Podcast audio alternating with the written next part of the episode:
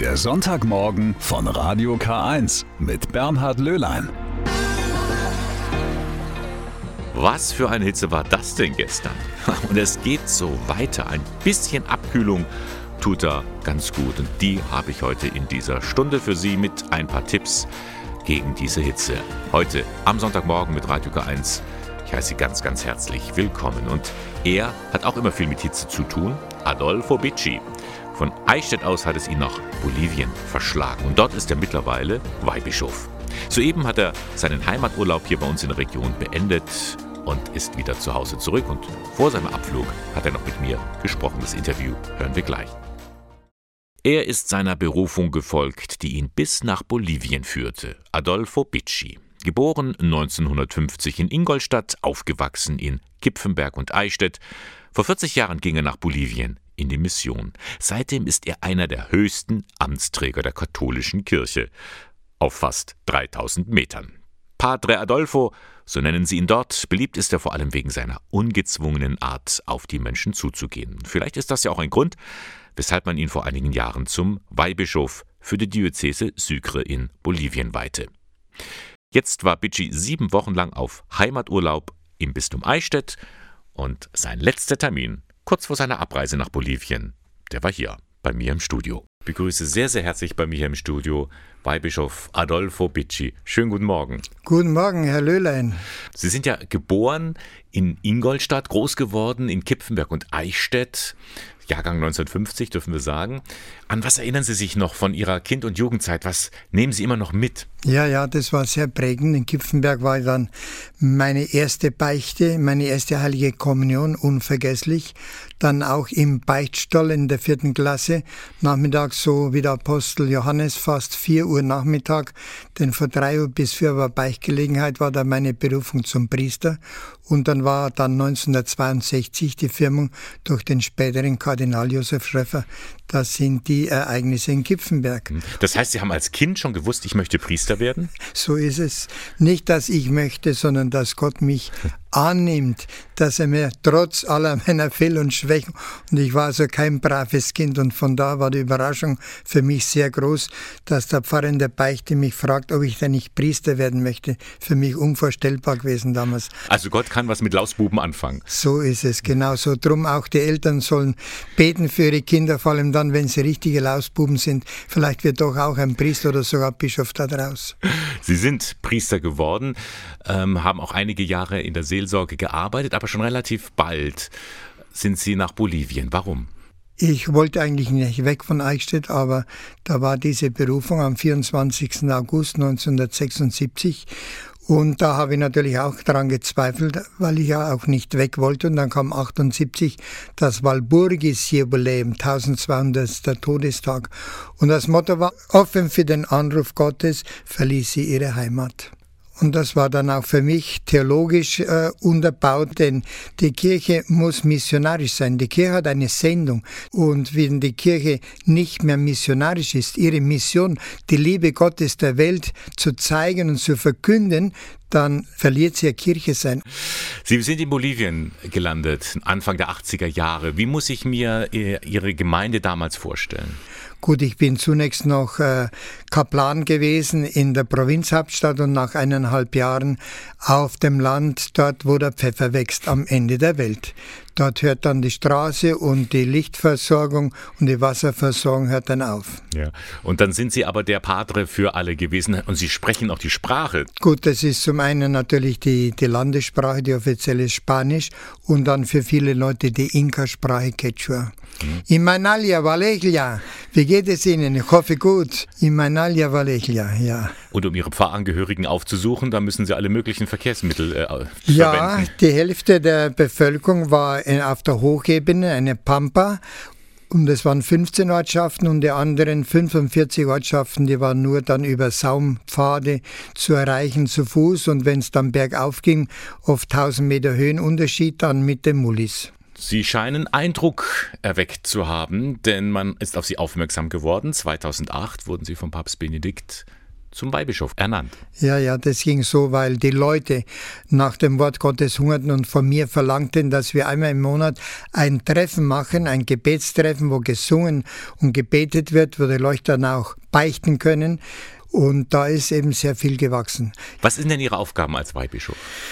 Der Weihbischof ist die rechte Hand des Bischofs. Wenn der Bischof dann Termine nicht wahrnehmen kann, dann ist der Weihbischof dran. Oder eine wichtige Aufgabe, wenn die Priester von weit hier in die Stadt kommen und der Erzbischof belegt ist und nicht gleich äh, die Leute, die Priester empfangen können, dann kommen sie zu mir und können da ihr Herz ausschütten und dann auch mal über den Erzbischof kräftig schimpfen. Haben Sie noch Kontakt zu der Inka-Bevölkerung? Ja, doch schon, denn ein Großteil unserer Leute in Bolivien äh, sprechen die Inka-Sprache, vor allem die älteren Menschen. Jetzt natürlich, weil jetzt seit vielen Jahren auf dem Land die Schule betrieben wird, sprechen die Kinder, sind zweisprachig. Mhm.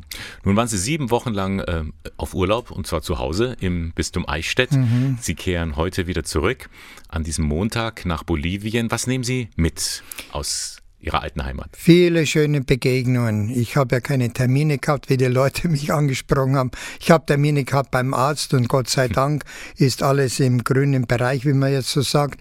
Und darum kann ich da wieder beruhigt rübergehen. Aber sonst waren es hauptsächlich schöne Begegnungen, schöne Gottesdienste, auch jetzt in der Willibald's-Woche und die große Ehre, am Willibaldstag, am 7. an selber, der Eucharistie vorstehen zu dürfen und predigen zu dürfen über den heiligen Willibald. Wunderbar. Und was lassen Sie uns zurück? Welchen ja, Ratschlag, welche aufmunternden Worte können wir von Ihnen bekommen? Ja, hier geht es ja vor allem auch in der Weltkirche immer um die Kirche und die Kirche. Ja, die Kirche ist die Braut Christi. Und Kirche sind wir alle, das dürfen wir nicht vergessen. Aber wenn wir zu viel von der Braut reden und dem Bräutigam vergessen, ja, dann wird es eben schwierig. Drum können auch wir, wenn wir uns an Christus wenden und von ihm den Heiligen Geist jeden Tag erbitten, dann können wir wirklich jeder dort, wo er hingestellt ist, Kirche richtig sein und es macht einfach Freude. Klingt wie ein flammender Appell. Weihbischof Adolf Bitschig, schönen Dank, dass Sie heute da waren und einen guten Heimflug. Sehr gern. Adolfo Bicci. Inzwischen ist der Weihbischof wieder gut in Sucre angekommen. Nächstes Jahr kommt er dann wahrscheinlich wieder zu uns nach Eichstätt. Ja, Sunshine haben wir jetzt wirklich genug in diesen Tagen und es ist richtig heiß in Deutschland. Wir alle suchen irgendwie eine Abkühlung. Die meisten von uns sind froh, wenn sie zu kurzer Hose, T-Shirt oder Sommerkleidung greifen können. Wie man aber seine Wohnung kühl halten kann, das weiß Energieberater Lars Engelhardt. Im, Sommer ist es so, dass man da eher nachts lüften sollte. Tagsüber hat man da in der Regel relativ wenig Lüftungsgewinne, weil man immer einen gewissen Temperaturunterschied zwischen innen und außen braucht. Ne? Ansonsten bewegt sich die Luft halt nicht. Ein Ventilator zum Beispiel hilft da gar nicht so viel, meint er. Der wirbelt ja nur die Luft im Zimmer herum. Vielmehr sollte jeder auf sich achten, was einem gut tut und was der Körper jetzt dringend braucht. Viel Wasser. Wenn ich jetzt gut trinke, dann kann ich meinen Körper darüber auch abkühlen. Ne? Also teilweise bis drei, vier Grad wird von der Wissenschaft behauptet, durch ausreichendes Trinken. Nicht zu viel bewegen, leicht anziehen. Ne? Das sind dann natürlich so die persönlichen Maßnahmen. Klingt logisch. Bei der Hitze einen langen Mantel tragen wäre auch unsinnig. Äh, aber Moment, wie machen das dann die Ordensfrauen und Männer? Die meisten von ihnen tragen ja lange Gewänder, Habit genannt. Wie können die sich Abkühlung verschaffen? Zisterzienserpater Prio hat da so seine Tipps. Wo wir uns ein bisschen dann entlasten können, ist ja auch schon mal die Ärmel zum Hochkrempeln. Wenn man will, kann man auch im Sommer nur Sandalen tragen, ohne Strümpfe. Dann zirkuliert die Luft auch besser. Klingt jetzt nicht unbedingt sehr erfrischend.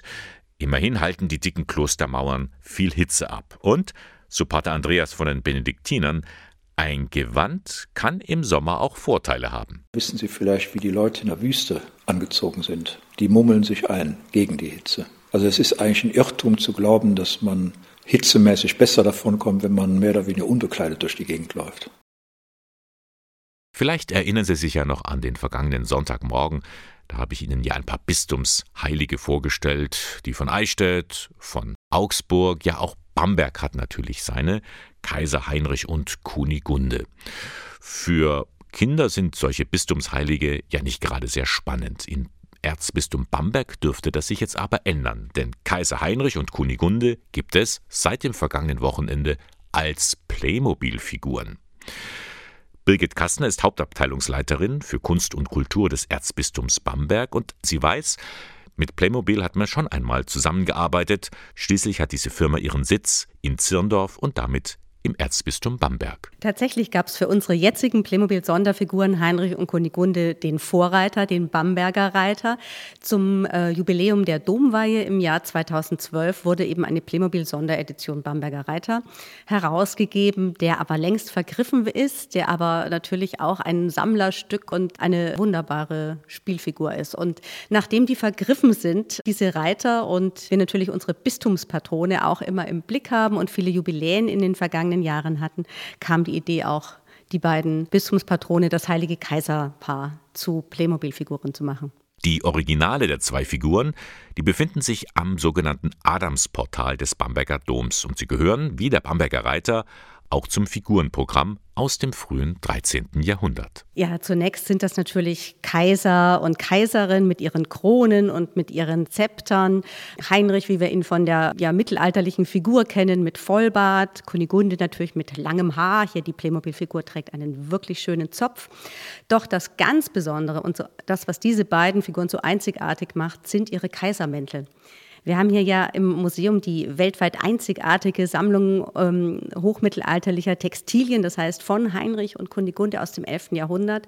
Und Playmobil hat es tatsächlich geschafft, diese Ornamentik des Sternenmantels von Kaiser Heinrich, also der blaue Mantel mit den goldenen Sternen und der Chormantel der Kunigunde mit seinem goldenen Emblemen die sind hier umgesetzt und die beiden tragen also ihre originalen mittelalterlichen Mäntel in Anführungszeichen. Und ähm, ja, wir sind alle ganz begeistert. Die neuen Playmobil-Figuren Kaiser Heinrich und Kunigunde, sie sehen einfach entzückend aus. Und Birgit Kastner mag sie ganz besonders. Ja, da geht mit der Kunstfachfrau das Kind durch. Ich bin so die Generation, die mit den ersten Playmobil-Figuren auch aufgewachsen ist. Ich habe als Kind immer gerne damit gespielt und ich habe auch noch Harald Schmidt erlebt, wie er die griechische Mythologie mit Playmobil nachgespielt hat. Playmobil-Figuren sind für nichts zu schade und für nichts zu albern, sondern Playmobil-Figuren sind was Wunderbares. Man kann sich emotional, spielerisch mit den Figuren beschäftigen. Und ich denke, sie sind für Groß und Klein gleichermaßen. Also wenn hier unsere Mitarbeitenden die Packungen öffnen oder aber eben auch die Geistlichkeit, da äh, kommt sofort ein Lachen über die Gesichter und äh, man ist ihnen auf einmal nahe. Und wir haben ja seit dem Mittelalter die Aufgabe, die Memoria dieser beiden Figuren, die Memoria an Heinrich und Kunigunde hochzuhalten. Natürlich tun wir das im Dom und wir tun das mit der Bewahrung ihrer Reliquien, ihres Domschatzes.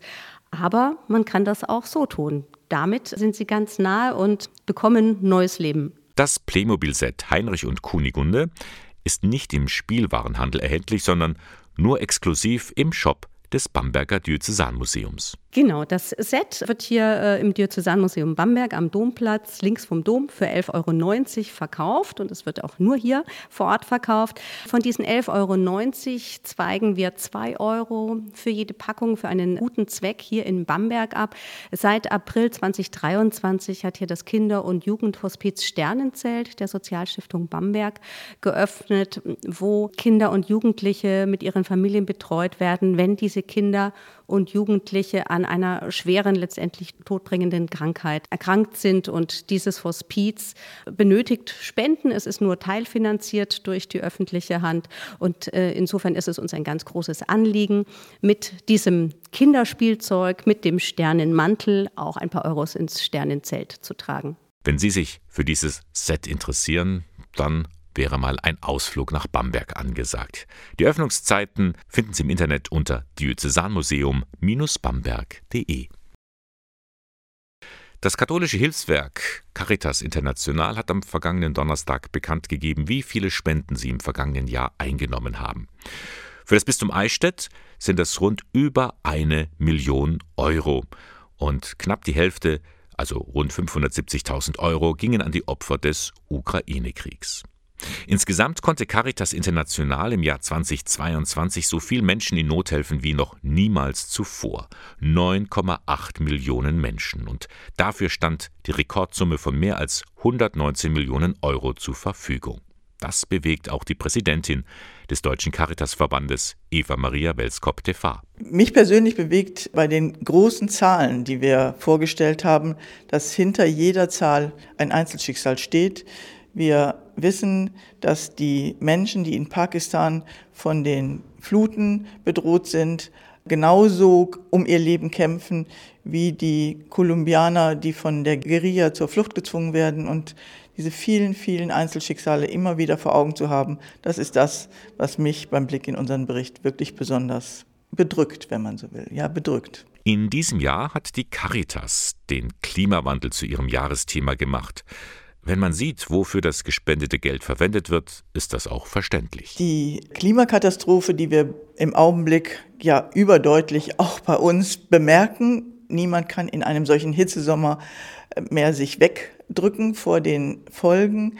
Diese Klimakatastrophe vernichtet zuallererst die Lebensgrundlagen der Ärmsten dieser Welt, und zwar in den Ländern des Südens, aber auch in Deutschland sind die Folgen besonders für die vulnerablen Gruppen, für die Alten, die Kranken, die Schwachen spürbar und immer da, wo die Armen betroffen sind, da ist die Caritas gefordert. Deswegen ist Klimaschutz unser Thema. Und da schließt sich wieder der Kreis zum Thema heute in der ersten Stunde vom Sonntagmorgen. Die Hitze. Und die wird uns noch länger beschäftigen. Länger als die paar Tage jetzt mit über 30 Grad. Die Erleichterung ist groß. Die Franziskanerbasilika in Ingolstadt bleibt als Kirche erhalten. Das war nicht so ganz klar, nachdem die letzten verbliebenen Kapuziner von ihrem Orden abgezogen waren. Es hagelte Proteste, doch dann wurde bekannt, ein Freundeskreis, zu dem auch der ehemalige bayerische Ministerpräsident Horst Seehofer zählt, wird sich um die finanziellen Belange kümmern. Damit war nun noch die Frage offen, wer sorgt sich um die Seelsorge? Das ist nun auch klar. Oberster Chef, also Kirchenrektor, wird der Ingolstädter Dekan Bernhard Oswald. Pfarrer der Münsterpfarrei und von St. Moritz. Ist auch irgendwie logisch, liegt doch die Franziskanerbasilika auf seinem Pfarrgebiet. Ja, ich freue mich darauf, überhaupt, dass die äh, Franziskanerkirche als, als Kirche wieder zugänglich wird und wünsche einfach, dass, dass es wieder ein, ein lebendiger Gebetsort wird. Dass es eine lebendige Kirche wird, das ist nun die Aufgabe der sogenannten Vororatorianer. Eine Gruppe von drei Geistlichen, die gemeinschaftlich leben und bereits einige Aufgaben in der City-Seelsorge in Ingolstadt übernommen haben. Sie wollen neue Akzente setzen, aber auch an die Tradition der Kapuziner anknüpfen, erklärt Pater Laurens Gardient. Ja, mir liegt am Herzen, dass der, der heilige Franziskus in seiner Spiritualität einfach wach bleibt oder weiterhin zugänglich bleibt. Und auch die Verehrung der Mutter Gottes in der Seitenkapelle der Schuttermutter, die schöne Figur, die zur Andacht einlädt. Und da finde ich, sollten wir auch wieder anknüpfen. Die Ingolstädter haben halt eine Verbindung zu ihrer Franziskanerkirche. Für viele war sie eine Art Zufluchtsort, zum Beispiel für Kirchenpfleger Martin Kleppmeier. Wir haben die Beziehung seit längerem, wo Kinder Ministranten waren. Wir sind immer gerne in der Franziskanerkirche gewesen und haben uns immer eingesetzt, egal ob Feste oder was vorzubereiten war. Deswegen freut es mich jetzt sehr, dass eine Lösung wieder gefunden wurde, dass die Kirche bald wieder geöffnet wird und wieder zum Leben erweckt wird. Ich denke, dass wir viele Ingolstädter, die wo den Wunsch gehabt haben, dass wieder geöffnet wird, damit jetzt eine große Freude bereiten. Wie geht es nun weiter? Zunächst wird die Kirchenverwaltung wieder vervollständigt und dann wird man zusammenkommen und überlegen, wie lange bleibt die Kirche tagsüber offen, zu welchen Zeiten wird es Gottesdienste geben. Auf jeden Fall soll alles mit einem Fest losgehen, darauf kann man sich jetzt schon freuen. Manchmal lohnt es sich, hartnäckig zu sein. Zum Beispiel mit einer Petition an den Bundestag. Die hatte die Kampagne Freiwilligendienst stärken gestartet. Es ging darum, eine große, ungerechte Lücke zu schließen, sagt Jakob Streller. Er koordiniert die Freiwilligendienste beim Caritasverband für die Diözese Eichstätt. Der Bundesfreiwilligendienst gibt es seit 1.7.2011 und man muss sich vorstellen, die erste Gelderhöhung hat es zehn Jahre später, also im Jahr 2021 gegeben Und jetzt zwischenzeitlich ist wieder viel passiert. Es ist Krieg gekommen, Inflation, gestiegene Kosten. Und so wie es momentan ist, ist der Dienst äh, nicht bezahlbar. Wir brauchen Geld für alle Akteure, also vom Freiwilligen begonnen über die Einsatzstellen, über den Träger, sodass das Ganze bezahlbar bleibt. In dieser Petition wurden ganz vielfältige Forderungen erhoben. Unter anderem eine Verdreifachung der Mittel durch Bund und Länder für diese Freiwilligendienste, ein deutlich höheres Taschengeld, ein Inflationsausgleich, die kostenlose Nutzung von Nah- und Fernverkehr und so weiter. Ein Freiwilliger verdient momentan 195 Euro mit Taschengeld. Er bekommt natürlich noch zusätzlich Verpflegungs- und Unterkunftspauschale. In der Summe sind wir bei 748 Euro. Hier müsste dringend aufgestockt werden. Wo finden Sie noch eine Wohnung, die unter 350 Euro für einen Freiwilligen kostet? Darum also diese Petition. Mindestens 50.000 Unterschriften mussten zusammenkommen und jetzt wurde bekannt, mehr als 92.000 Menschen haben die Forderung unterstützt. Jakob Streller ist darüber sehr glücklich. Das ist ein Erfolg und jetzt geht es im nächsten Schritt im September natürlich in den Bundestag, wo nochmal die Petition vorgetragen wird, wo über diese Themen der Forderungen diskutiert wird, um hier einen Ausgleich zu schaffen, um die freiwilligen Dienste zu stärken. Aber bei aller Freude, der Caritas-Fachmann bleibt auch ein bisschen skeptisch. Zurzeit werde nämlich das Soziale wieder sehr gedrückt. Dabei gäbe es durchaus Ansätze, wo man das nötige Geld herbekommen könnte. Wie sieht es aus mit dem Vermögen denn? Die Einführung einer Vermögensteuer ist durchaus äh, praktikabel und dann könnte man das Geld sinnvoll verteilen. Man muss auch mal in die Wirtschaft schauen. Die Automobilindustrie hat in den letzten Jahren Milliarden verdient. Die wird unterstützt in allen Richtungen. Es gibt Elektroautos mit hoher Unterstützung. Warum macht man das nicht beim Menschen? Also auch der Mensch steht im Mittelpunkt, er ist wichtig. Und wenn ein Mensch unterstützt wird, dann braucht man sich wundern, dass hier die breite Masse durchaus über bei den nächsten Wahlen sich woanders orientiert. Doch jetzt steht erst einmal die öffentliche Anhörung beim Petitionsausschuss auf dem Programm. Das dürfte im Herbst der Fall sein. Und dann wird man merken, wie wichtig der Regierung die Freiwilligendienste sind. Kehren wir noch mal kurz zurück zu den Gedanken zum Tag vorhin. Die stammten ja von Pfarrerin Dörte Hanusch Bäuerle. Pfarrerin. Damit ist ja auch klar, sie ist evangelisch. Nun, Frau Pfarrerin, geht das auch in der katholischen Kirche? Mit dieser Frage befasst sich eine Veranstaltung des Katholischen Deutschen Frauenbundes KDFB im Diözesanverband Eichstätt. Der findet morgen am Montag in Greding statt. Referentin ist Schwester Susanne Schneider von den Missionarinnen Christi. Sie ist auch Mitglied der Gruppe Ordensfrauen für Menschenwürde. Sie hat die Erfahrung gemacht, dass Frauen von vornherein anders beurteilt und anders eingeschätzt und mit, anders mit Macht ausgestattet werden als Männer. Und dann das Schlimme ist, dass das mit sozusagen mit dem Willen Gottes begründet wird. Und da zweifeln wir daran. Wir sehen in der Bibel einen Jesus, der jeden Menschen, auch Frauen, ernst nimmt, wertschätzt und sozusagen auf Augenhöhe mit Griechen, Juden, Freien, Sklaven, Männern, Frauen spricht. Und wir wünschen uns so etwas auch in der Kirche. Und darum setzt sich die Ordensschwester für Veränderungen in der katholischen Kirche ein, vor allem was die Rolle der Frau betrifft. Das ist ja keine neue Forderung, die ist ja dermaßen uralt. Wir sagen, es geht um Gerechtigkeit und dann kämpfen wir nicht nur fürs Diakonat, sondern wir kämpfen natürlich auch für das Priesteramt beziehungsweise des Bischofs und das Papstamt. Es geht um Entscheidungsgerechtigkeit und dass dieses Macht-Männer-Bündnis, was sich in der Kirche in den letzten 200 Jahren entwickelt hat, aufgebrochen wird und die Charismen von Frauen stärker und deutlicher zum Tage kommen, auch in der Kirche. Schwester Susanne stört vor allem, dass die Frauen abhängig sind vom Klerus, also von Männern. Nun hat sie ja als Ordensschwester auch das Gelübde des Gehorsams abgelegt. Allerdings Gehorsam ja, Willkür und Unterdrückung nein. Der Gehorsam ist ein gutes Beispiel, also gerade für uns als Deutsche, dieser ähm, sogenannte Kadavergehorsam, ich tue, was mir aufgeladen wird und befrage mein Gewissen nicht. Das war im politischen und im Kirchlichen gibt es leider so ein bisschen was Ähnliches, dass das Amt sagt, wir wissen, was Gott für dich will und deswegen schaffen wir dir das an. Und nicht, ich gehe jetzt mit dir auf die Suche nach dem Willen Gottes. So würden wir uns das wünschen. Und stattdessen heißt es, im heiligen Gehorsam machst du, was ich meine, was du machen sollst. Und da sehen wir, das ist Missbrauch, das ist Missbrauch. Und sagen, schau doch mal genau hin, das kann nicht sein. Trotzdem steht sie in der Kirche, sie liegt ihr am Herzen. Und sie gibt die Hoffnung nicht auf, dass der Reformprozess gelingen kann. Mut gibt uns, dass das sich auch zugespitzt hat, die Missstände, das muss man leider so sagen. Und das wiederum führt zu vielen, vielen Aufbrüchen. Da möchte ich ausdrücklich nennen Maria 2.0.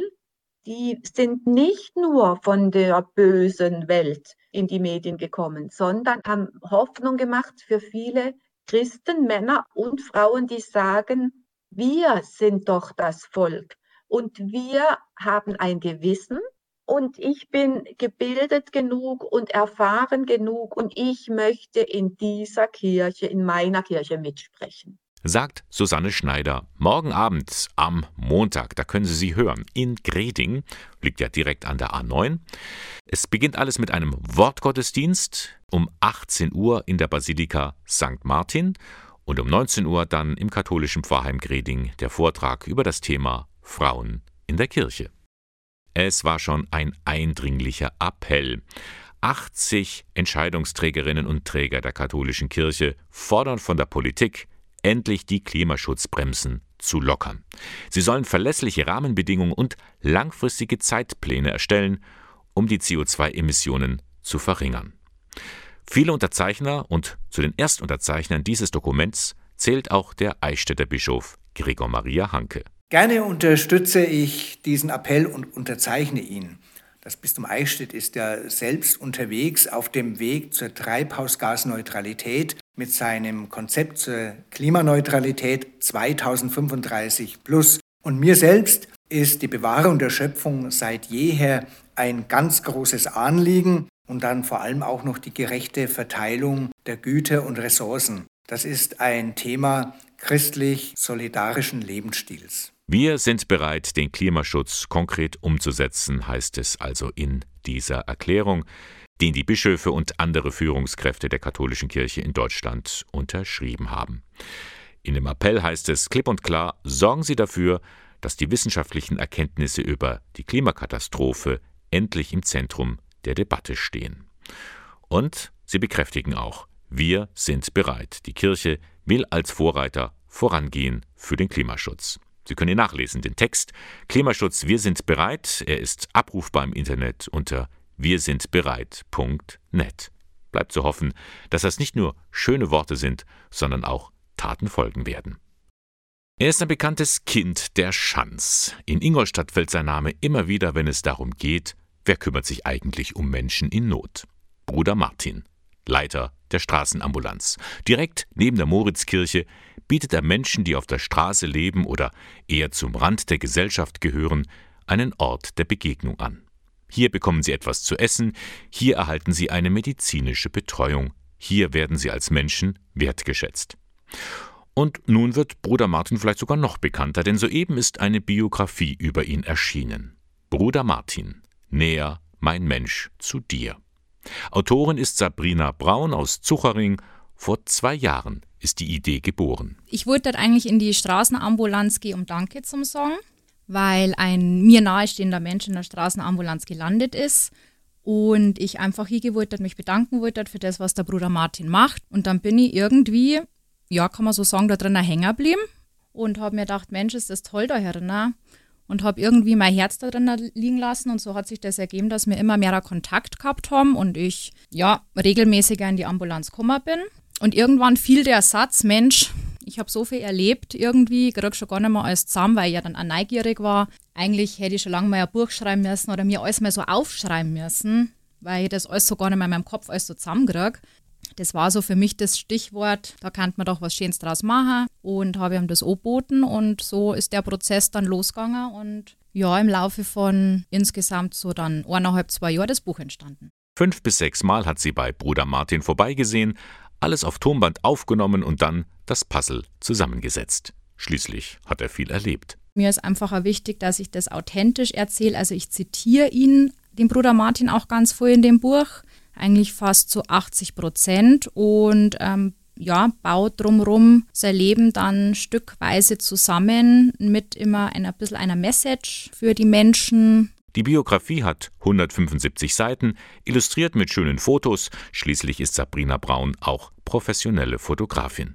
Mit ihrem Buch möchte sie eigentlich jeden ansprechen, aber eine Gruppe hat sie da besonders im Blick. Mir ist eben aufgefallen, wenn ich vom Bruder Martin verzeiht habe, waren viele junge Menschen, wer ist es, wo ist der, was macht der? Und ich fände es schön, wenn jüngere Menschen, eine jüngere Generation eben an dieses Thema herangeführt werden. Und mir war es wichtig, dass es nicht zu langwierig wird, sondern flüssig und schön zum Lesen ist, auch für denjenigen, der an sich nicht so gern liest. Und ich habe auch schon von Leuten gehört, die selber nicht gern lesen, aber dieses Buch gelesen haben, dass es einfach fürs Thema sehr, sehr schick geschrieben ist und sich gut lesen lässt. Und ähm, das ist die Zielgruppe, wäre mir eigentlich so ein bisschen am wichtigsten. So, und wie fühlt es sich jetzt an, ein Buch über sich selbst in den Händen zu halten und darin zu lesen?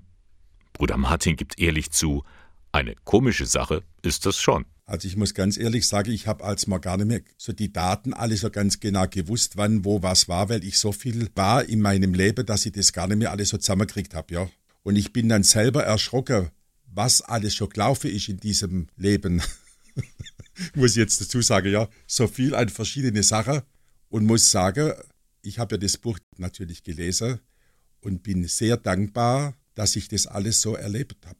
Muss ich jetzt echt sagen. Martin Berni, wie er bürgerlich heißt, hat eine Ausbildung zum Krankenpfleger gemacht. Er war bei Mutter Teresa in Kalkutta, ist dort nur knapp dem Tod von der Schippe gesprungen. Er hat in Nürnberg eine AIDS-Ambulanzstation aufgebaut. Er ist Franziskaner geworden und wieder aus dem Orden ausgetreten und jetzt Mitglied einer franziskanischen Gemeinschaft. Das Buch in den Händen. Für Bruder Martin ist das kein Blick zurück im Zorn. Ganz im Gegenteil. Also ich bin so, sind so zwei, drei Punkte, wo ich sage, was auch meinen Beruf betrifft, in der Krankenpflege, dass ich den bis heute treu geblieben bin und dass ich da an für sich, wie, muss ich ganz ehrlich sagen, wie am ersten Tag auch sehr gern in diesem Bereich arbeite. Ja, wenn es auch verschiedene Stationen waren, aber jetzt sind so 30 Jahre, wo ich jetzt in der Obdachlosenarbeit bin, auch in der medizinischen Versorgung und habe immer noch Spaß dran. Viele Weggefährten haben ihn begleitet, dafür ist er dankbar. Aber auch in seinem Leben gab es Widerstände. Ingolstadt ist für seine Arbeit kein sehr gutes Pflaster, gibt er ehrlich zu. Aber ich muss auch dazu sagen, umso mehr man mir irgendwelche Steine in den Weg gelegt hat, umso kreativer bin ich geworden und umso mehr Energie hat sich bei mir entwickelt, da dran zu bleiben und das auch weiterzuführen. Können Sie nachlesen. Bruder Martin, näher mein Mensch zu dir. Die Biografie, geschrieben von Sabrina Braun. Das Buch ist ausschließlich online über Amazon erhältlich. Der Erlös aus dem Buchverkauf kommt der Straßenambulanz in Ingolstadt zugute. Wenn Sie in diesen Tagen in der Natur spazieren gehen, im Wald, auf den Fluren und Feldern, dann begegnen Sie ihnen. Feldkreuze oder Bildstöcke. Meistens geht man achtlos daran vorbei, aber ein genauer Blick lohnt sich, meint Agnes Meyer. Sie ist Referentin für Landpastoral im Bistum Eichstätt. Also Bildstöcke sind ja von Menschen gestellt, die ein bestimmtes Anliegen hatten, das aufzunehmen, zu sagen, Mensch, was ist da passiert? Vielleicht eventuell sogar die Geschichte dazu zu erzählen, Anteil nehmen an den Menschen, unsere Denkmaler hernehmen und sagen, Mensch, einmal Gott wirklich danken für die Schöpfung oder auch bitten an ihn richten, was halt gerade da ist. Das, was dieser Ort gerade aussagt, ins Gebet nehmen. Also eine Anregung bei der nächsten Radtour oder Wanderung. Schauen Sie sich mal so einen Bildstock oder ein Feldkreuz genauer an. Da steht auch oft ein Text dabei, vielleicht eine Widmung, und da kann man sich Gedanken machen über den schönen Ort. Ja, Eichstätt ist ein schwieriges Pflaster. Das meine ich jetzt sogar ganz wörtlich. Die vielen Kopfsteine am Boden in der barocken Innenstadt. Sieht schön aus. Für Menschen im Rollstuhl oder mit Kinderwagen ist das aber alles ein Hindernis. Auch für Angelika Scherub. Sie ist seit ihrer Geburt schwer sehbehindert. Also das Kopfsteinpflaster ist auch für mich nicht so einfach, weil der Blindenstock, auch wenn er eine Rollspitze hat, der bleibt trotzdem hängen in diesen Steinen. Und die letzte Zeit war der Herzogsteg ja so lang gesperrt. Also das, das war also alles für mich sehr schwierig. Kein Einzelfall. Menschen mit einer Beeinträchtigung haben es schwer, sich in einer Stadt wie Eichstätt zurechtzufinden. Das soll anders werden, dachten sich Katrin Wintergerst und Heidi Bamberger. Beide arbeiten bei der Caritas in der offenen Behindertenarbeit. Ihre Idee? Wie wäre es denn mit einem barrierefreien Stadtführer? Seit Freitag ist er nun fertig und beide sind begeistert. Ja, wir sind natürlich nach jetzt vielen Wochen anstrengender Arbeit sehr stolz, dass jetzt der Stadtführer da ist, heute geliefert wurde und dass es eben auch einen Stadtführer gibt für Menschen mit geistiger Behinderung, mit äh, Sinneseinschränkung, mit Hörbehinderung, mit körperlicher Behinderung, dass keiner einfach ausgeschlossen ist. Wenn wir uns den mal näher anschauen, der ist ja ähm, großformatig, auch in, in, in, Schrift und Bild. Was zeichnet ihn aus? Ihn zeichnet aus, dass er ganz anders geschrieben ist wie andere Stadtführer, vor allem der in einfacher Sprache. Es sind sehr kurze Sätze, alles ist super erklärt. Man muss kein Historiker sein, um das zu verstehen. Und es sind extra immer QR-Codes drinnen, die auf die barrierefreie Seite der Stadt verlinken. Für diesen barrierefreien Stadtführer brauchte es auch einen Partner. Das Gabriele-Gymnasium in Eichstätt war bereit. Lehrerin Nicole Christoph entwickelte für dieses Schuljahr ein sogenanntes P-Seminar, ein Praxisseminar für die Oberstufe. Jetzt ist auch sie richtig glücklich über das Ergebnis. Wir haben jetzt ein Jahr daran gearbeitet, ein Dreivierteljahr daran gearbeitet. Und jetzt das äh, Ergebnis zu sehen, ist schon großartig. Das ist mal ein anderes Ergebnis als eine Schulaufgabe, wo eine Note draufsteht. So ist es. Genau, mal was man mit Händen auch fassen kann. Ja. Wo merken Sie die Handschrift Ihrer Schülerinnen drin? Also wo merken Sie, da haben die sich richtig ins Zeug gelegt, dass da was, was rausgekommen ist? Mhm. Also an den Texten merkt man es. Ich finde, man merkt es jetzt auch vor allem an den eingesprochenen Texten für die Audioversion, das auch nochmal sehr viel Zeit in Anspruch genommen hat. Und ich finde es ein schon sehr persönliches Werk, was da rausgekommen ist. Und natürlich sind auch Sie ganz besonders stolz. Die 15 Schülerinnen, die fleißig recherchiert, geschrieben und aufgenommen haben. Also ich bin besonders stolz natürlich auf die Texte, die ich geschrieben habe, weil jeder hat sich ja mit einer besonderen Sehenswürdigkeit zum Beispiel beschäftigt. Und bei mir war das der Hofgarten und darauf bin ich schon ziemlich stolz. Und ja, ich glaube, das kann den Menschen auf jeden Fall sehr gut weiterhelfen. Ich bin auch ziemlich stolz, dann endlich das finale Produkt in den Händen zu halten, weil man ja eben ja so lange darauf hingearbeitet hat. Und ich hoffe auf jeden Fall, dass es in dem Sinne helfen wird, dass die Leute vorausschauender dann reisen können und nicht so viele Schwierigkeiten haben, zum Beispiel wenn sie jetzt eine Rollspur haben. Ich freue mich auch sehr, dass wir es endlich fertig haben. Ich denke, es wird halt besonders den beeinträchtigten Leuten sehr hilfreich sein, weil sie halt endlich die Chance praktisch haben, sich Eichstätt und falls es halt auch weitergeht in weiteren Städten, sich das noch anzuschauen. Also ich bin sehr stolz auf jeden Fall auf unsere leichte Sprache und auch auf die Gebärdensprachvideos, die wir haben und auch auf die Tonaufnahmen, weil es vielen Leuten das Leben erleichtern wird, wenn sie nach Eichstätt kommen. Das Leben erleichtern, das tut dieser barrierefreie Stadtführer für Eichstätt in jedem Fall. Erhältlich ist er im Tourismusbüro, im Infozentrum Naturpark Altmühltal oder auch in der Caritas Kreisstelle in Eichstätt. Mit Toto geht der Sonntagmorgen von Radio K1 zu Ende. Wie immer blicken wir noch mal kurz zurück auf einige Aspekte der vergangenen drei Stunden. Ja, die Hitze, die uns zurzeit so schwer zu schaffen macht, sie war auch ein Thema heute Morgen in der Sendung. Vor allem Ordensmänner und Ordensfrauen haben es ja nicht einfach mit ihren langen Gewändern in dieser Hitze. Pater Andreas von den Benediktinern sieht er aber nicht nur Nachteile. Wissen Sie vielleicht, wie die Leute in der Wüste angezogen sind? Die mummeln sich ein gegen die Hitze. Also es ist eigentlich ein Irrtum zu glauben, dass man hitzemäßig besser davon kommt, wenn man mehr oder weniger unbekleidet durch die Gegend läuft. Nach wie vor wird bei uns in Deutschland viel gespendet. Die Caritas International konnte jetzt ein Rekordergebnis für 2022 vermelden. 119 Millionen Euro wurden gespendet, so viel wie noch nie zuvor. Das bewegt auch die Präsidentin des Deutschen Caritasverbandes, Eva Maria Welskop-Defa. Mich persönlich bewegt bei den großen Zahlen, die wir vorgestellt haben, dass hinter jeder Zahl ein Einzelschicksal steht. Wir wissen, dass die Menschen, die in Pakistan von den Fluten bedroht sind, genauso um ihr Leben kämpfen wie die Kolumbianer, die von der Guerilla zur Flucht gezwungen werden. Und diese vielen, vielen Einzelschicksale immer wieder vor Augen zu haben, das ist das, was mich beim Blick in unseren Bericht wirklich besonders bedrückt, wenn man so will. Ja, bedrückt. Viel wurde gespendet, auch deswegen, weil das Klima sich in dieser Zeit so verändert und viele Menschen darunter leiden. Deswegen gibt es seit vergangener Woche einen eindringlichen Appell vieler Verantwortlichen in der katholischen Kirche. Wir sind bereit, heißt es darin, und sie fordern die Politiker auf, endlich die Klimaschutzbremsen zu lockern. Der Eichstätter Bischof Gregor Maria Hanke gehört zu den Erstunterzeichnern des Dokumentes. Gerne unterstütze ich diesen Appell und unterzeichne ihn. Das Bistum Eichstätt ist ja selbst unterwegs auf dem Weg zur Treibhausgasneutralität mit seinem Konzept zur Klimaneutralität 2035 plus. Und mir selbst ist die Bewahrung der Schöpfung seit jeher ein ganz großes Anliegen und dann vor allem auch noch die gerechte Verteilung der Güter und Ressourcen. Das ist ein Thema christlich-solidarischen Lebensstils. Den Appell können Sie nachlesen im Internet unter wirsindbereit.net. Und das war er, der Sonntagmorgen von Radio K1, dem Kirchenfunk im Bistum Eichstätt. Sie finden uns dort in der Luitpoldstraße 2. Moderation und Redaktion der Sendung Bernhard Löhlein.